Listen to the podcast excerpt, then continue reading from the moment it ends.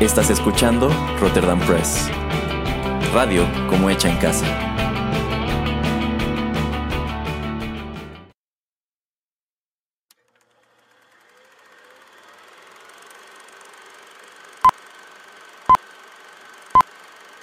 Rotterdam Press presenta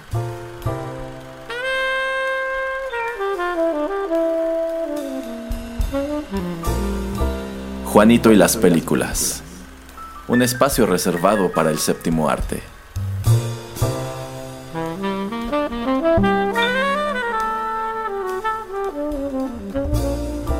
Ocupa tu butaca. Comenzamos.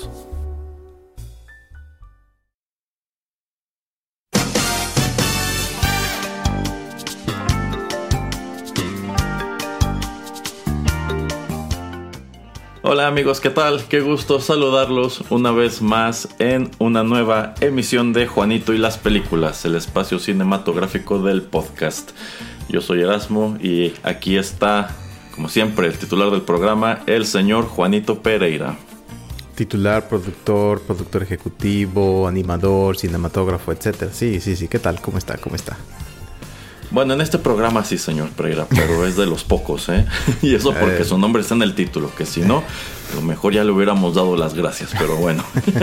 en esta ocasión estamos aquí para compartir con ustedes nuestros comentarios sobre, bueno, sobre un, un filme que no se termina de decidir si es animado, si es live action, es un híbrido muy extraño, muy interesante y de hecho nos viene de una propiedad de la cual lo último que yo esperaba era precisamente esto. ¿De qué estaremos platicando hoy, señor Pereira? Vamos a hablar de Chip and Dale eh, Rescue Rangers o Chip and Dale Los Rescatadores. Así es, esta nueva película que se estrena en Disney Plus y que bueno, viene a constatar que la gente allá en Disney escucha nuestro podcast porque precisamente cuando hicimos el 8 bits sobre eh, DuckTales y mencionábamos hacia el final que efectivamente estos personajes que fueron muy populares a principios de los 90 pues tenían una una suerte de nueva historia de origen en, esa serie y comentábamos que quizá estaba dentro de los planes de Disney retomarlos. Eh, y bueno, sí los retomaron, pero más allá de hacer otra serie que sirviera como spin-off de DuckTales y que pues viéramos a estos personajes como nos los presentaron de nueva cuenta allí, bueno pues nos arrojan este, este filme dirigido por Akiva eh, Schaffer y pues estalizado por las voces de John Mulaney y Andy Samberg, quienes de hecho pues retoman a estos dos pues no tan emblemáticos, pero sí muy antaños personajes de Disney, que son las ardillas eh, Chip y Dale. Eh, y pues los retoman a partir de esta serie animada que se estrenó en 1989, Chip and Dale Rescue Rangers, en la cual pues de hecho eran algo así como, bueno, tenían una especie de agencia de investigación o se dedicaban a resolver casos o problemas al lado de pues, otros personajes que fueron creados en específico para esa caricatura. De hecho, si quieren profundizar precisamente en esa caricatura, también tenemos un 8 bits dedicado de lleno a Rescue Rangers y sobre todo al videojuego que apareció para el NES, un videojuego que de hecho también hace un cameo en, en esta película. Y bueno, en este filme encontramos a estos personajes eh, pues los encontramos todos estos años después de que se terminó de transmitir Rescue Rangers y digamos que los encontramos ya como pues como has-beens, ¿no? Como dos personajes de Disney que tuvieron un pico de fama en el 89, en el 90 y después pues se quedaron varados y es un hecho que no los volvieron a utilizar en prácticamente nada y bueno, todo este tiempo después ellos siguen eh, pues tratando de al menos en el caso de Dale, tratando de mantenerse a flote en el circuito de convenciones, aferrándose a, a ver si algún día regresa ese estrellato del que disfrutó alguna vez. Encontramos a Chip, pues ya totalmente alejado de, de este mundo. Digamos que estos son unos Rescue Rangers que se acabó el show y cada quien jaló por su lado y cada quien hizo su vida aparte.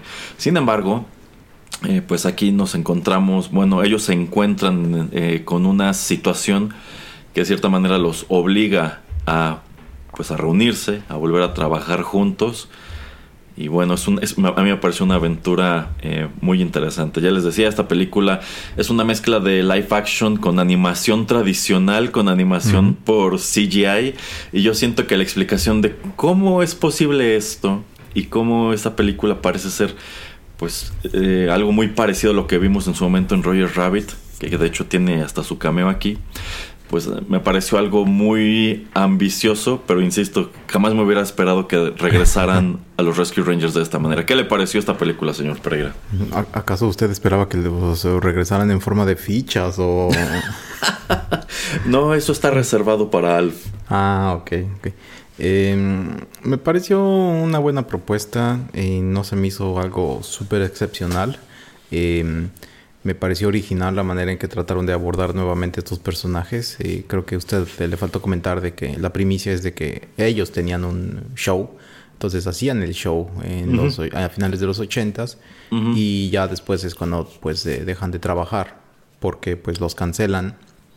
Dale trata de seguir su carrera, no lo consigue y bueno, eh, Chip es un vendedor de seguros, em, pero hasta ahí, ¿no? O sea, como que eh, tuvieron sus, cinco, sus 15 minutos de, fama y, nada más. Eh, me parece interesante que sí están combinando muchas cosas como es este dibujos animados, dibujos en 3D, este, bueno, animaciones en 3D.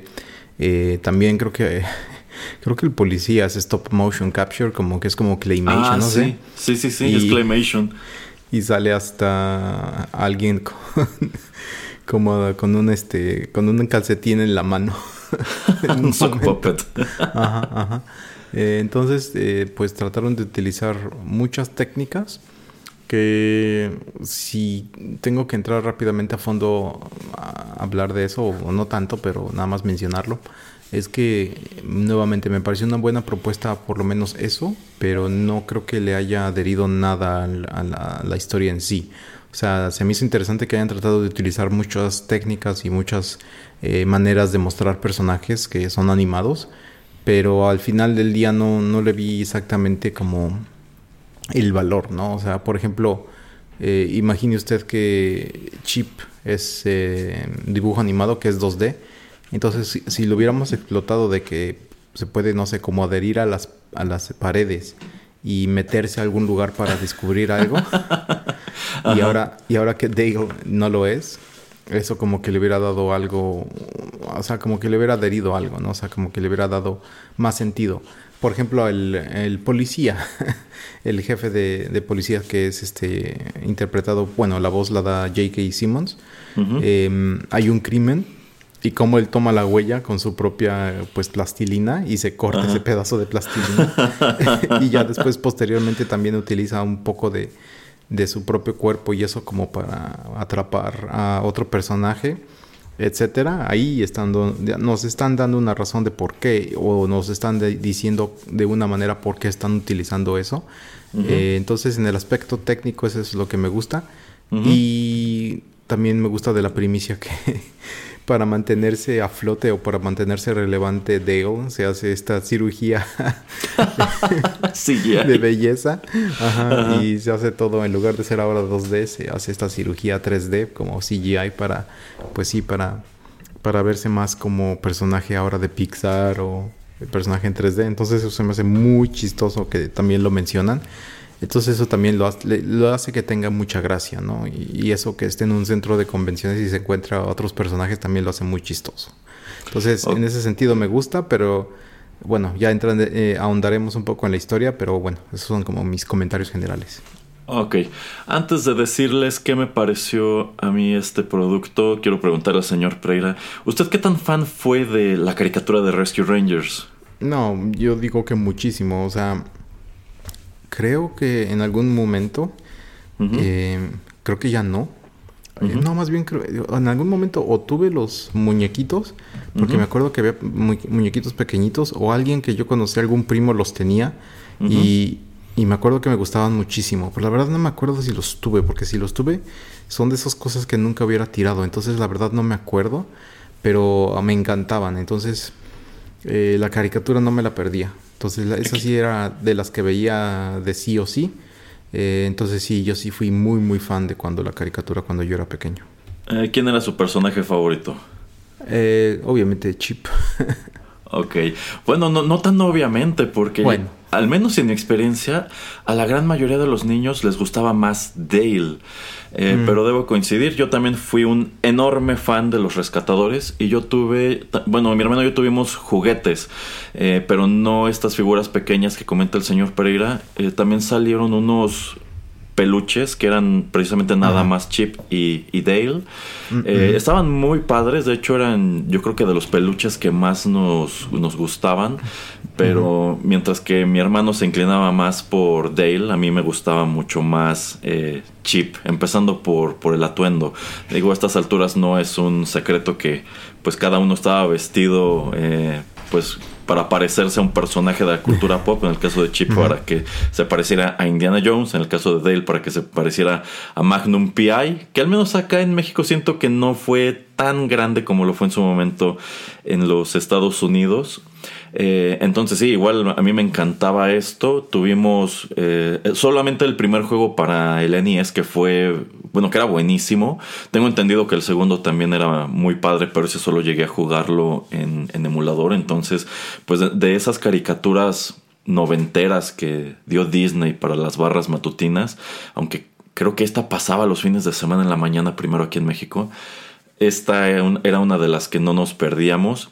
Y debo decir que años después también llegó a gustarme muchísimo el personaje de Gadget, que en el doblaje latino era nada más Gaddy.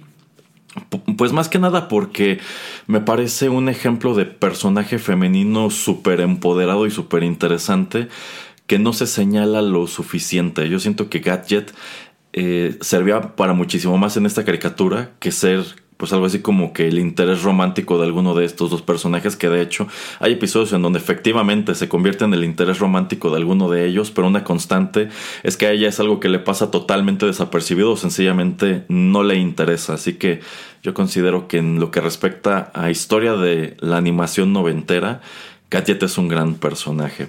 Pero bueno a mí este filme Debo decir, también me gustó, me parece un concepto en sumo original. De nuevo, yo jamás me hubiera imaginado que si Disney tenía la intención de retomar, ya no a los Rescue Rangers, nada más a Chip Dale, lo hiciera de, de este modo. Y coincido con lo que dice el señor Pereira. Eh, siento que esta cuestión de que ellos vivan en un universo de nuevo muy parecido al de Roger Rabbit, en donde seres humanos conviven con personajes animados en 2D, animados en 3D, de claymation, este tipo Muppets y ese tipo de cosas. Eh, lo hace muy rico, pero al final del día, pues no, no lleva a nada porque el foco central de la historia son Chip y Dale, sus interacciones con personajes de este mismo universo son, pues no son muchas, o sea, hay un gran número de cameos, pero que vienen de todas partes, o sea, cuando digo que esto es como Roger Rabbit es porque no nada más ves personajes de Disney, ves personajes que son de Warner Brothers, que son de Paramount, y a mí me encantaría saber cómo funcionó eso. Es más, también hay un este cameo ahí muy fugaz de este personaje favorito del señor Pereira, este He-Man acompañado de su inseparable Skeletor, que dices, pues, ¿cuántas franquicias, cuántas licencias pagaron o cuántas cortesías obtuvieron para mostrar todo esto? Pero, de nuevo, no ter- termina por no incidir tanto en la historia. Yo creo que esto es a la vez una fortaleza y una debilidad. Fortaleza porque, bueno, claro que los héroes de la película son Chip y Dale y en lo que nos tenemos que enfocar es en qué fue de los Rescue Rangers, dónde está el resto del elenco y si se van a juntar de nuevo, si no se van a juntar de nuevo. Creo que es una debilidad porque de pronto ha- hay un número de cuestiones que pudieron haber explotado de otra manera y esa otra manera quiero comentarla un poco más adelante, pero creo que esto fue muy sorpresivo, creo que es muy original y si me pidieran calificarlo en una escala del 1 al 10 yo le daría un 9 y si me preguntaran te gustaría ver más de esto, diría probablemente sí. Pero bueno, ya para entrar un poco con lo que es la trama, pues ya les decíamos, aquí eh, estos personajes nos son presentados como si fueran actores, como si ellos hubieran actuado la serie de Rescue Rangers. Efectivamente, después de que la serie es cancelada, aquí nos dan a entender que esto se debe a que Dale deja el show para irse pues solo a hacer una serie llamada Double O Dale que me parece que sí existió. No sé si usted sepa, señor Pereira. Mm, no, no, la verdad no, no lo sé. No, no lo recuerdo, la verdad no, no sé. Ok, no, yo tampoco. Si me preguntaran así sin investigarlo diría, probablemente sí existió. Pero bueno, aquí ese es el, pretexto por el cual el show de Rescue Rangers, que sí fue muy exitoso, se viene abajo, porque una de las estrellas se va a hacer su, propia cosa. Esta dupla de Chip y Dale termina por romperse y digamos que pues esta, estas estrellas pierden el contacto y en el presente, ya nos dijo el señor Pereira, Chip es un vendedor de seguros y por algún motivo tiene todo el sentido del mundo. Porque como él era el serio del equipo, pues claro que tenía que encontrar un trabajo así. Y Dale efectivamente se sometió a esta cirugía de CGI. y me parece muy divertido cómo, los, cómo esto juega y, esto que usted menciona de que los personajes 2D deberían poder pegarse a las paredes o al papel, una cosa así. Eso habría sido padrísimo. Este, pero bueno, Dale es CGI y él, pues como muchas celebridades de los 80, de los 90, pues ahora se la vive en las convenciones, dando autógrafos, tomándose fotos, vendiendo, vendiendo Merck. Y pues él está muy nostálgico de la fama de la que gozara al lado de Chip y los, y los demás como Rescue Rangers. Y digamos que la cuestión que viene a reunir a estos dos personajes cuya amistad de hecho pues se acaba luego de que Dale deja el programa, es que eh, pues reciben una llamada de Monterey Jack, quien igual está jubilado y sigue siendo adicto al queso. Eh, y pudieron haberlo manejado de una manera un poco más oscura, pero qué bueno que no lo hicieron. Eh, y bueno, después de que tienen una suerte de reencuentro con Monterrey, y es la primera vez que estos dos se topan en todos esos años, pues este personaje desaparece. Eh, es, es secuestrado y asomamos al hecho de que en sí, en este mundo en donde conviven humanos con personajes de caricatura, hay una, bueno, se han dado desapariciones de personajes como este. Y esto, este es un, estos son crímenes que la policía, que, eh, cuyo capitán es precisamente este, este personaje de Claymation, eh, pues está investigando pero no ha logrado resolver. Y en vista de que la policía no parece estar muy interesada en esto, bueno, pues Chip y Dale deciden dejar de lado sus diferencias y trabajar una vez más juntos, eh, pues para ayudar a su, a su amigo, para descubrir qué fue de él, en vista de que corren rumores de qué es lo que está pasando con todos estos personajes animados que desaparecen. Y también se habla de pues un grupo criminal conocido como The Valley Gang que de hecho termina por tener un significado padrísimo. y bueno, digamos que eso es lo que pone en acción estos, estos eventos. Que estos dos personajes, después de muchos años, vuelven a trabajar juntos por este, por este motivo y digamos que pues vuelven a asomar al hecho de que tenían mucha, mucha química y de que ambos perdieron mucho luego de que pues Dale se va a hacer este otro show que tampoco es exitoso y deja a los dos pues allí totalmente varados. Eh, a nivel historia, ¿qué le parece, señor Pereira? Mm, me gusta mucho eh, la primicia de, bueno, se separan eh, y lo que comentaba y no quiero dejar de comentar eso de que también lo que estaba diciendo de que ponían de interés romántico por lo menos en el show a Gadget y bueno, ahora aquí no lo hacen y te explican, ¿no?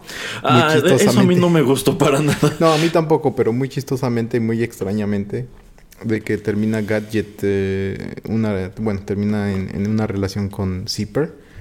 Eh, no, igual, o sea, no es como yo creo que es eso, ¿no? Es como para hacer que la gente ah, ah, pues hable y crear polémica. Eh, ah, igual, no, no me terminó de gustar, pero bueno, o sea, es que no aparte es asqueroso. ¿Cómo funcionó eso? O sea, si ustedes alguna vez han investigado cómo se reproducen las moscas, oh Dios. bueno, nadie pegó grito en el cielo cuando el, donkey y la dragona se juntaron. es su película favorita de Shrek, la primera, entonces Ajá. Yo creo que por eso nadie ha dicho mucho de esto. No, pero la verdad sí, tampoco es esas cosas como sorpresivas o extrañas, pero bueno. Eh, como que yo creo que también lo hicieron, ok, no con Zipper, pero lo hicieron muy rápidamente y muy obviamente como para dejar eso de un lado, para que ninguno tuviera un interés romántico y para centrarnos en una historia. Entonces eso me gusta. Eh, me gusta que es eso, que Monterrey Jack debe dinero, que porque recae como en su adicción al, queso. y, le, y pues bueno, le debe a esta, a esta banda. Eh, y me gusta, ¿no? Que también al principio y en las noticias te pasa mucho de que eh, algunos personajes como Flipper, el de el, pescado de em, la sirenita, desaparece. Y de que eh, se los llevan como a un taller, no te explican exactamente al principio qué es lo que sucede, pero les cambian las apariencias eh, y los meten a películas, eh, como películas pirata o no sé cómo podríamos yo. Sí, sí, mock-ups. Sí, no sé si es como parodia, no sé exactamente cuál sería la mejor eh, palabra para utilizar en español. Ajá. Em, pero sí, son como tipo parodia, tipo cosa cercana a lo que fue la película original, pero no tan cercana como para que no pueda ser demandada eh, la casa productora que hace este, este nuevo producto. Pero son estos personajes que los eh, someten a este tipo como de cirugías. Lo que más o menos pudo haber hecho Dale pero de una manera pues involuntaria y eso también lo hace muy interesante, eh, muy diferente y se me hace una, idea muy original. Entonces yo creo que eso también si nos dan o nos ofrecen más de estos personajes, más películas eh, o tal vez una serie corta animada, una serie corta de algunos ocho episodios, yo creo que es algo que podrían explotar, ¿no? Porque tal vez alguien se cambia su apariencia como para eh, porque está en el servicio eh, en el servicio de testigos eh, protegidos del FBI o el malo termina siendo alguien más pero estaba usando algo como contracara como la película favorita de, del señor Erasmo de su amigo Nick Cage. Entonces potencial tiene mucho y eso es lo que me gusta. Me gusta que es una historia simple muy concisa y que va al grano pero ya dicho eso siento que pudieron como que también haber explotado un poco más todo este concepto y creo que tenía mucho más potencial la película. Se me hace buena y yo le hubiera dado un 8 simplemente porque te digo, ahí tenían, como ya usted comenta, ¿no? Había varios personajes de muchos otros lugares. Eh, era algo pues nuevo, algo, unos personajes que no hemos visto en mucho tiempo. Eh, y creo que las mentes detrás de estos, de, de este producto, pues yo creo que son gente que eh, tienen mucha imaginación, entonces me hubiera gustado ver otro tipo de, cuestiones, pero de todas maneras creo que es algo que te entretiene por la hora y media que dura, entonces eso también me gusta que también no se extiende muchísimo y que entonces es por eso que es muy concisa y muy directa al grano, entonces eso me gusta. Eh, efectivamente hay muchas cuestiones de este universo que pudieron explotar más, pero eso no quiere decir que no tengan la oportunidad de hacerlo.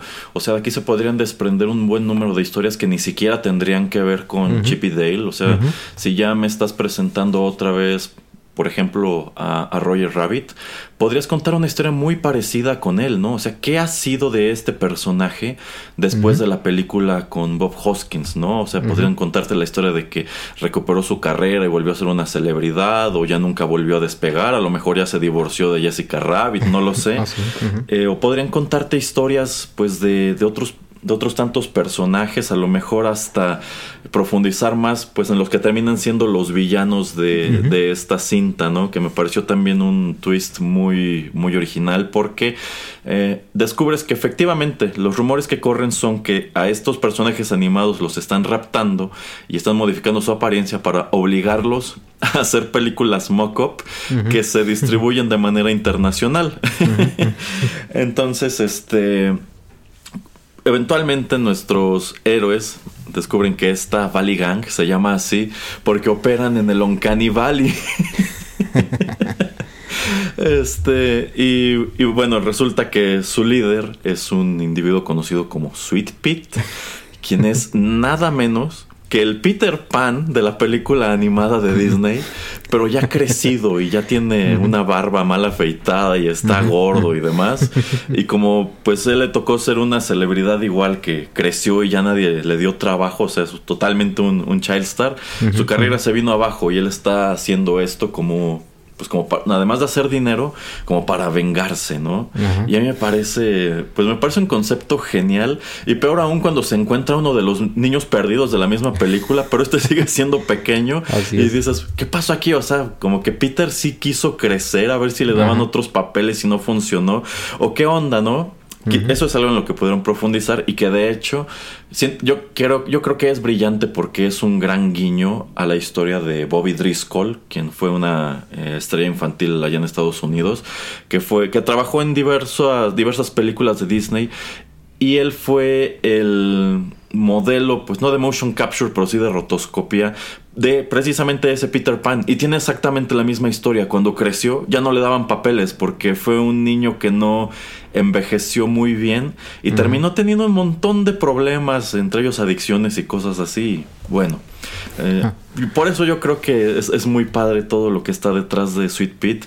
Y tomando en cuenta que su pandilla son los de Loncani Valley, a mí me encanta cuando se encuentran a este, a este enano que yo siento que es como un guiño tanto a esta película de Beowulf de Robert Zemeckis como también un poquito a los enanos de las películas del Hobbit, aunque esos no se veían así. Este, pues me encanta cómo en sus interacciones no saben si los está viendo o no, porque como es un personaje animado por computadora, pero mal rendereado, mal construido. De principio de los 2000 dicen. Ajá, muy de principio de los 2000 No tiene muchas expresiones y entre otras cosas no puede mover los ojos. Entonces está, está genial. Y bueno, eh, todo este plan y cómo terminan encontrando como pista el bigote de Monterrey. y también esta parte en donde le borran una oreja a Chip y le ponen una oreja de Snoopy, me parece. Dices, es que sí está muy padre, o sea, insisto. Este mismo universo, esta misma trama, tú podrías explotarla desde otra perspectiva. A lo mejor incluso desde la perspectiva de alguna de sus víctimas previas, ¿no? O sea, dónde estaba, cómo lo raptaron y qué terminó haciendo. Entonces, eh, eso, eso sí me, sí me encantó. Eh, debo decir, quizá algo que no me gustó tanto es el personaje de la otra policía. Mm, eh, que más que nada porque no te, en realidad siento que hay un aspecto de este personaje que no va a ninguna parte que es cuando empiezan a sospechar que quizá ella tiene algo que ver con la pandilla de Sweet Pete, porque a pesar de que ella se dice gran admiradora de los Rescue Rangers, hay muchas cosas en su historia que no, que no cuadran, ¿no? Pero bueno, eso igual termina por, por no pagar. Y de ahí en fuera, pues sí, como que al principio tú ves a muchos personajes de otras franquicias y demás. Pero llegado, yo, yo siento que sobre todo en el arco medio ya no ves a tantos, ya la acción está totalmente centrada en Chip y Dale y vuelves a verlos otro poco ya en el, en el acto final cuando pues este equipo termina por pues por reunirse, pero ya muy muy al final y es algo muy fugaz. ¿A usted qué le pareció esa parte, señor Pereira? ¿Y lo de la reunión del equipo? Eh, sí, como usted dice, no es algo que es muy fugaz, muy rápido. Yo creo que lo van a tratar de explotar eh, después. Pero yo creo que eh, querían ver si sí funcionaba de esta manera solamente este par de personajes. Y bueno, eh, creo que se nos olvida mencionar, ¿no? Que muy brevemente nos enseñan, ¿no? De qué manera ellos se conocen en la primaria. Ah, sí. Em, y cómo eh, Dale era pues el nuevo en la escuela. Y entonces como que pues le dicen, ¿no? Que tiene que tener una actitud buena, como interesante, yo qué sé, ¿no? Como positiva, como para tratar de hacer amigos. Y la primera impresión que él hace o que él da a toda, a toda su em, clase, como que pues hace que muchos de ellos no, no lo perciban como una persona interesante o buena o chistosa. Eh, y luego pues te explican, ¿no? Que también eh, Dale, eh, que Chip también estaba en esa clase de, en esa clase y llega a sentarse con él al almuerzo, ¿no? Entonces ahí, desde ahí que tienen una dinámica, que tienen una, una gran amistad y que pues los dos, ¿no? Deciden mudarse de su pueblo a Los Ángeles para tratar de seguir una carrera artística y como en algún punto después de pues creo que tratar de ser escritores y etcétera, pues consiguen ser también, o sea, su agente les consigue el rol para tener este show. Em, y yo creo que eso también es por eso, ¿no? Que es un poquito extraño, o se le hace muy extraño a Chip, que llegan ellos dos juntos y que Dale pues se termina yendo. Em, creo que también me hubiera gustado que exploráramos, eh, tal vez posteriormente lo haremos, eh, solamente exploramos una fiesta final de la temporada, cuando pues están celebrando de que ya acabaron de grabar. Em, ahí un poquito más como que la, dinámica que estaba sucediendo en el grupo, eh, afuera de cámaras, tras bambalinas, como para que también pues nos impactara o pues quisiéramos saber más de lo que estaba pasando eh, ahora, ¿no? En el presente, cuando pues todos se juntan como para ayudar. Em, y sí, obviamente es muy breve y obviamente tenían que usar esta máquina voladora de que pues yo creo que fue Gadget la que la, construye. Em, entonces, eso, o sea, también se me hace muy, muy, muy breve, pero era como que algo que no podía faltar, ¿no? O sea, como que nadie les hubiera perdonado que no lo hubieran puesto. Eh, entonces se me hizo bien, pero pues es como, como que ya sabías que iba a pasar. O sea, como que ya sabías que era de las últimas cosas. En el último acto era uno de, esas escenas que, breve o no breve, tenían que suceder. Mm, ok, ok.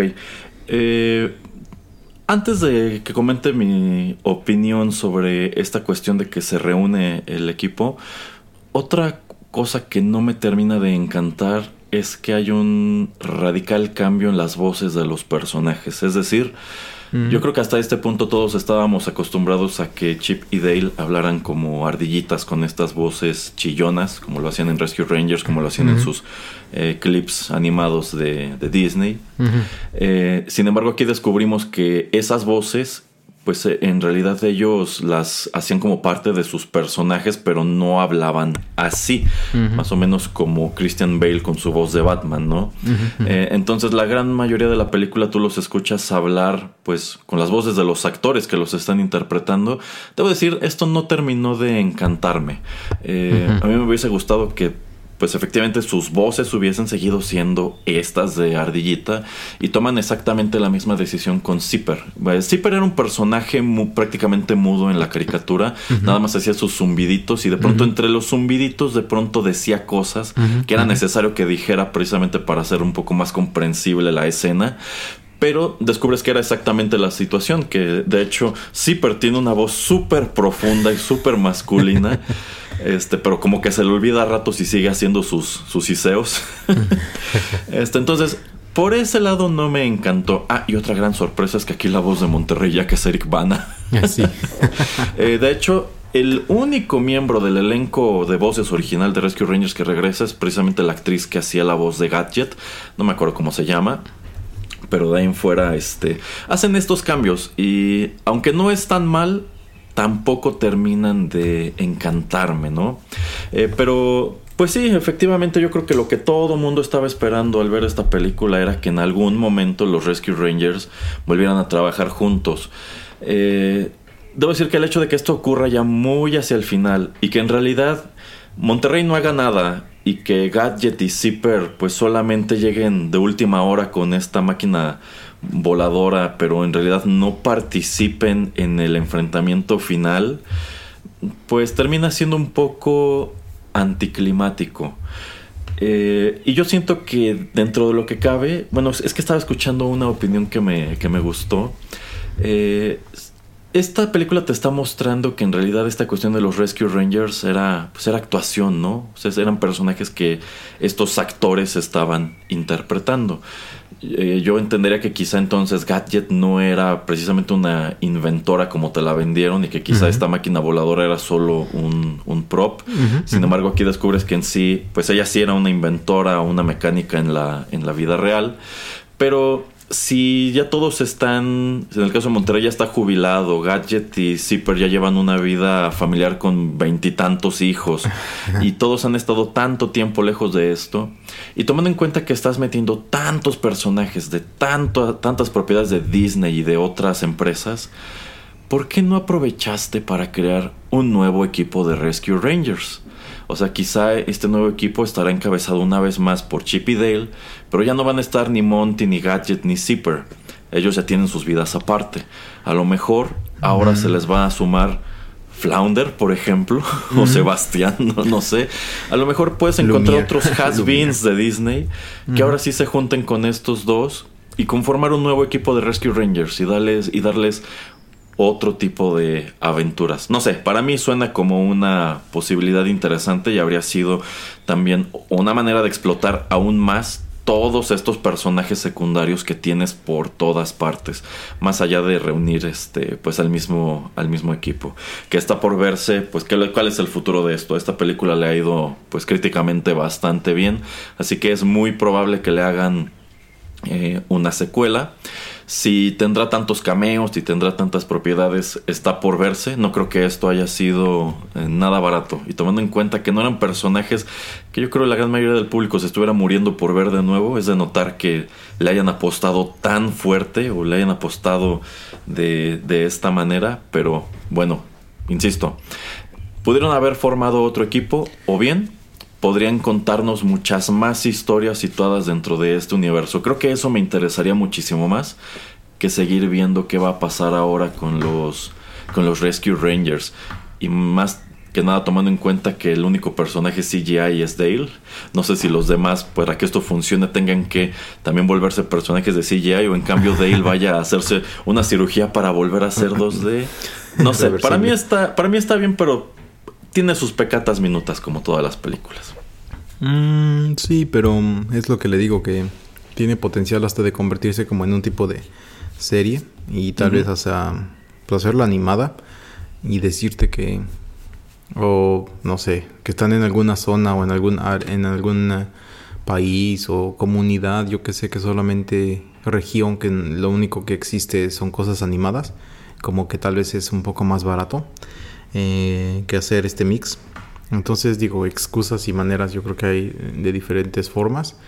No me hubiera gustado a mí tanto que hubiera visto nuevos integrantes del equipo porque, bueno, de eso no se trató el, la historia de esta, de esta película. Eran actores y se acabó, ¿no? Entonces, como los cancelaron y es eso, o sea, han pasado tantos años y nadie los reconoce o muy poca gente los reconoce.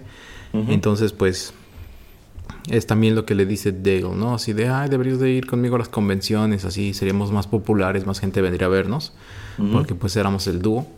Em, entonces yo creo que también ahí, ¿no? De que yo digo que están tentando mucho las aguas.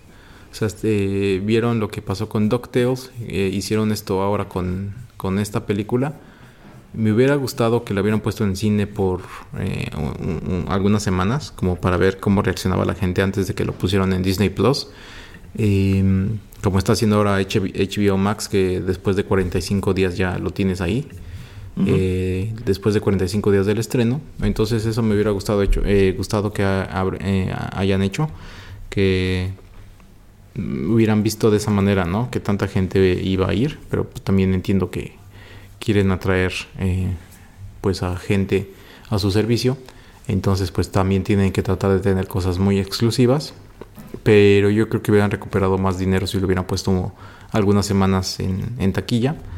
Eh, y ya de esa manera, pues, eh, eh, pues podríamos constatar ¿no? o confirmar si va a haber segunda parte o no.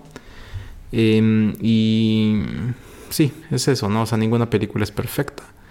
Me gusta eso, que estamos tomando personajes mm, antiguos y no estamos haciendo remakes, ¿no? O sea, no es lo que está ahora haciendo mucho Disney de es que hice esta película en caricatura de Mulan, ahora la voy a hacer live action. Ah, hice esta de, Rey León, ahora la voy a hacer en CGI. Y las que vienen, ¿no? O sea, que hay varias que ya vienen ahora. O sea, ¿por qué haces eso, no? O sea, puedes como que contar algo diferente con estos mismos personajes, que es lo que están tratando de hacer aquí. Porque pues muy fácilmente podrían haberte contado la mejor historia, el mejor episodio que, que del que tú te acuerdes de toda, de toda la serie, de todos los episodios, capítulos que pasaron en ese entonces, hace más de 30 años, retomar ese, expandirlo y darle más estructura y simplemente que se fuera película. Qué bueno que no lo hicieron, ¿no? Y bueno, tienen la, la posibilidad, la manera de hacerlo.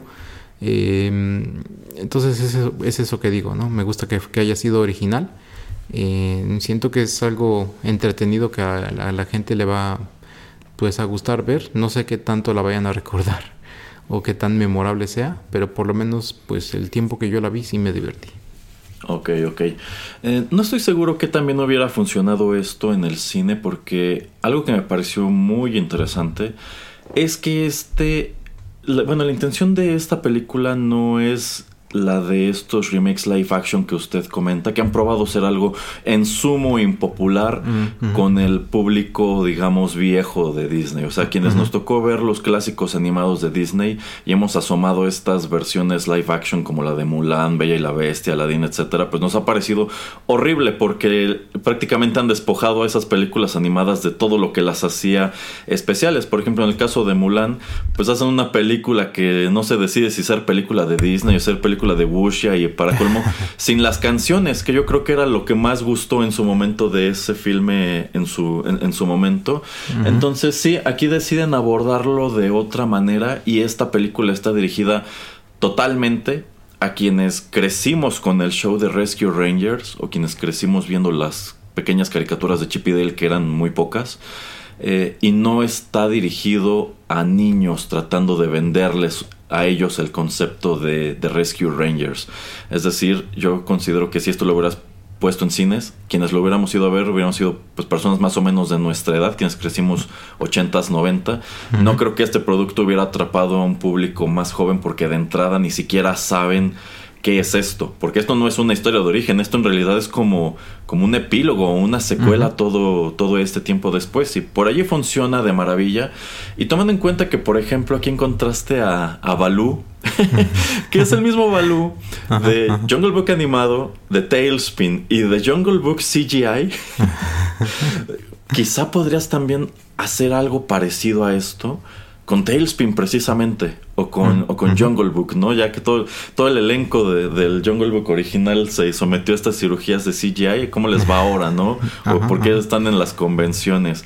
Este... Entonces, no estoy muy seguro de que hubiera funcionado en cine. Yo creo que que saliera a Disney Plus como lo hizo estuvo, estuvo bien. Yo considero que los avances se las apañaron para hacer el suficiente ruido. Pero esto, mm, la verdad, no creo que hubiera sido un éxito taquillero. Quizá pudieron haberle dado un estreno limitado, ¿no? A lo mejor una o dos semanas en pocas pantallas. Y quién sabe, a lo mejor y se llevaban una sorpresa, pero yo pienso que no. Eh, ahora, pues sí, muy deja muchas cosas sobre la mesa que se, que se pueden explotar. Y de hecho, eh, pues una cuestión que me pareció muy interesante de este filme es que se está estren bueno, se estrenó prácticamente a la par que Doctor Strange in the Multiverse of Madness. Que bueno, ya comentaremos esa película en otra ocasión, pero al menos para mí, a nivel multiverso, y no sé qué opina usted, señor Pereira, esto funciona mucho mejor que Doctor Strange. Porque Doctor Strange tiene muy pocos cameos, tiene muy pocas sorpresas. O sea, explota muy poco el concepto de multiverso. y aquí, sin que lo esperaras y sin que nadie lo pidiera, tómala, ve cuántas cosas tienes, ve cuántos personajes tienes de todas partes. Dices, wow, no, o sea, este es el verdadero multiverso de la locura. sí, sí, sí, en eso tengo que coincidir. Em, aquí sí explotan ese concepto o esa modalidad de mm, eh, pues hacer que varios universos eh, tengan una colisión en un mismo lugar. Entonces eso sí me termina gustando. Pero nuevamente como que es muy divertido verlos eh, varios personajes aquí y allá, pero no terminan explotándolos. Em, ojalá que les den más tiempo y una o dos películas más. Tal vez un poquito menos de presupuesto o, yo qué sé, pero que pues podamos ver un poquito más de estos personajes en este universo. Y si no, como usted dice, eh, con eso de que también ya están sacando muchas series basadas en pues en películas, eh, tal vez le toman de este universo algunos otros personajes que por ahí estaban rondando y los expanden. Entonces, eh, pues es algo que podremos ver si es que estamos estableciendo que, como estaba usted diciendo, ¿no? que el valú es el mismo de, todos lados. Em, pues ahí como que te están dando, le están dando pie o le están dando luz verde a otros directores, a otros escritores como para tratar de tomar ese mundo y expandirlo.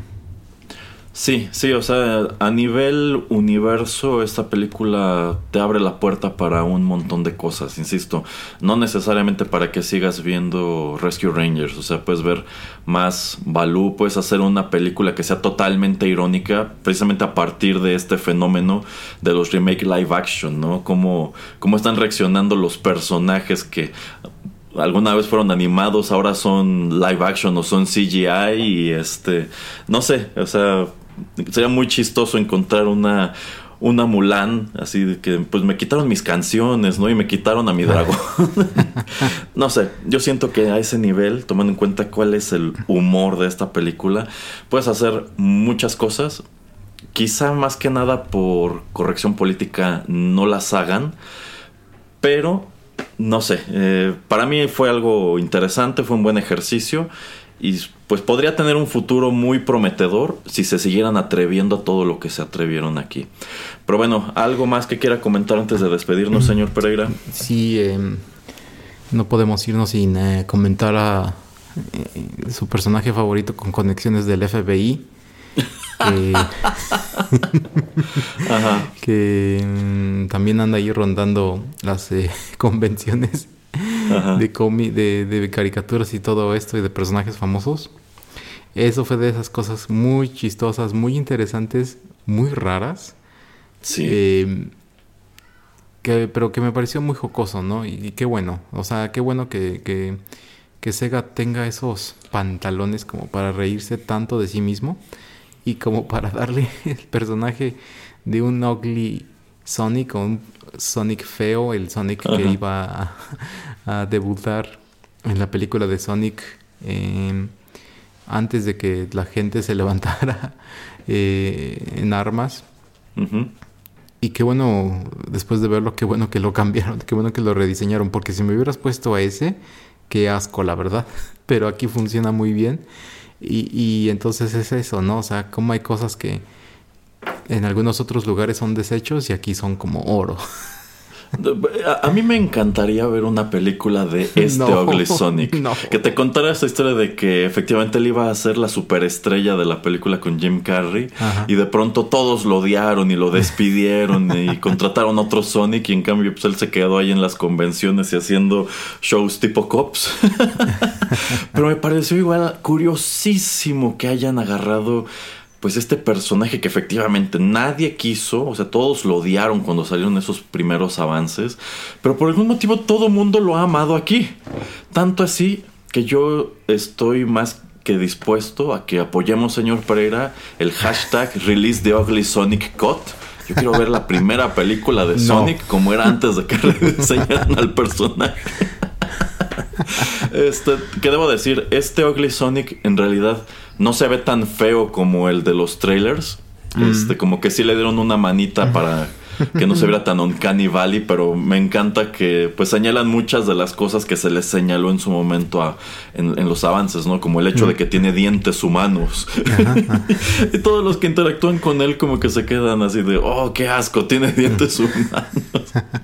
Entonces sí, es, es, de esos detalles que hacen del humor de esta película algo, algo único, insisto. Tienen muchas cosas que explotar de aquí, ojalá lo hagan y ojalá una de esas cosas sea lo que estoy diciendo. Ya como vienen y se roban las ideas del podcast, queremos la película de Ugly Sonic.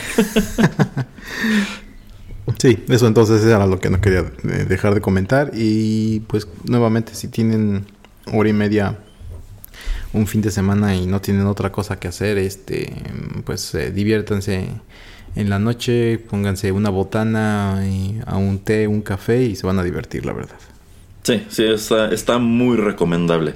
Sobre todo si a ustedes les toca ser fans de Rescue Rangers en los 90, esto no los, no los va a decepcionar y si no saben nada de Rescue Rangers, bueno, pues muy eh, adecuadamente, a la par que Disney coloca esto en su plataforma, también eh, ponen eh, todos los episodios de la, de la serie allí. Y la verdad, a mí sí me quedaron ganas de asomar a ella al menos para revivir algunos de los que yo recuerdo, porque insisto, esta serie me gustaba mucho Y, si, y, y asimismo, si les gusta esto y si quieren saber más sobre el Rescue Rangers original y cómo los reinventan en, en DuckTales, yo creo que también vale mucho la pena. Y ya lo decíamos, o sea, en realidad dos propiedades de Disney que reviven de cierta manera en el remake de DuckTales. Una fue Rescue Rangers, bueno, ya vimos lo que hicieron con ellos. Yo pienso que lo que sigue, y prácticamente te están dando un enorme guiño aquí, es Darkwing Duck. Y tomando en cuenta que a mí me gustaba mucho Darkwing Duck, a mí me gustaría, sobre todo tomando en cuenta que tenemos este boom ya medio enfermizo de propiedades de superhéroes por todas partes, ¿cómo funciona Darkwing Duck en ese contexto, no? Ahora va a ser serio y todo y, oscuro. O sea, te podrían vender un Darkwing Duck como hecho por Zack Snyder. O te podrían vender un Darkwing Duck como tipo MCU que es chistoso, ¿no? Que es chistoso y cool. Mm. Estará muy interesante si su intención es esa. Pero bueno, ya, ya, ya lo veremos, espero yo, en un, en un par de años. Por ahora, es así que estamos llegando al final de este comentario de Chip and Dale Rescue Rangers, el filme de 2022. Esperamos que hayan encontrado nuestra charla interesante. Si les gustó este programa, no dejen de compartirlo. Señor Pereira, recuerde en dónde pueden escucharnos. En nuestra casa soundcloud.com, ahí el señor Erasmo se ha dado la tarea de poner todo eh, en, listas como para separar todos los programas y ponerles el nombre acá bien bonito para que sepan exactamente lo que están escuchando. Por lo menos eh, casi todo de, 8 bits ya está casi la lista completa. Eh, también estamos en Spotify en cualquier aplicación donde ustedes puedan descargar o escuchar podcast en sus dispositivos Apple y también Google. Y también en Tuning Radio nos encuentran así es que ya lo saben Así es. Por ahora eso ha sido todo. Muchísimas gracias por su sintonía. Se despiden de ustedes en los micrófonos de Rotterdam Press el señor Juanito Pereira y Erasmo. Hasta la próxima.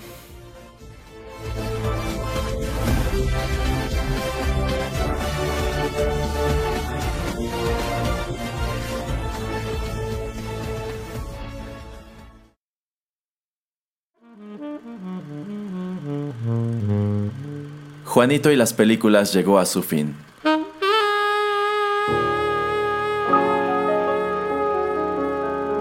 Pero no te vayas todavía, que hay permanencia voluntaria.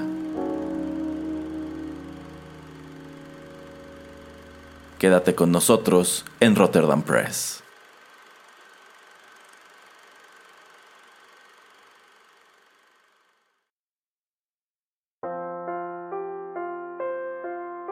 Estás escuchando Rotterdam Press.